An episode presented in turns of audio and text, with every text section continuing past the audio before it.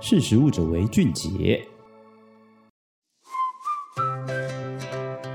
各位听众，大家好，我是今天的主讲人佩奇。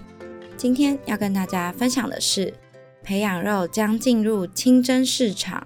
Aleph Farms 目标取得哈拉认证，丰富穆斯林的饮食需求。以色列培养肉公司 Aleph Farms 是全球第一个利用细胞培养牛排，继与亚洲两大食品公司泰国海鲜产品 Thai Union 联合集团和韩国食品暨生物第一制糖株式会社合作之后，在二零二三年宣布两大重要的策略：第一点，收购以色列生物科技公司的设备。第二，和新加坡合作，企图以培养肉翻转世界的粮食系统。对于 Aleph Farms 收购 VBL 的设备，Aleph Farms 执行长暨创办人表示，这可以在以色列莫迪因地区增加产能，来满足市场针对优质蛋白质的成长需求。希望借由产能的提升来实施 Aleph Farms 的目标。接着，Aleph Farms 与新加坡 ASCO Ester 签署 MOU，在新加坡建立垂直整合的生产系统。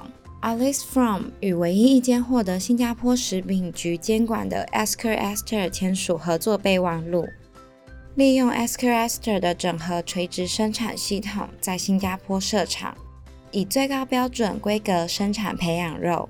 A l e Farms 以 Thirty by Thirty 为目标，在二零二三年建立农业食品产能，以永续方式满足新加坡当地百分之三十的营养需求。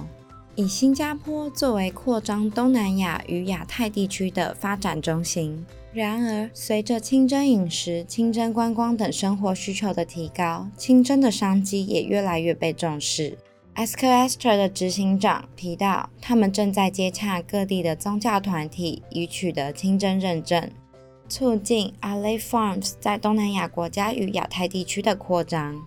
Aleph Farms 与 Escoaster 签署合作备忘录，目标成立第一条清真认证的培养肉生产线。穆斯林市场并非小众族群，Aleph Farms 是全球第一家企图以培养肉取得清真认证的公司。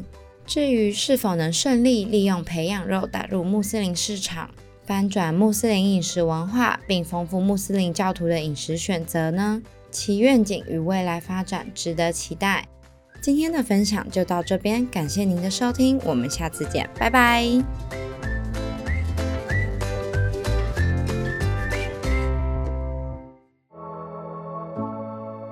识时务者为俊杰。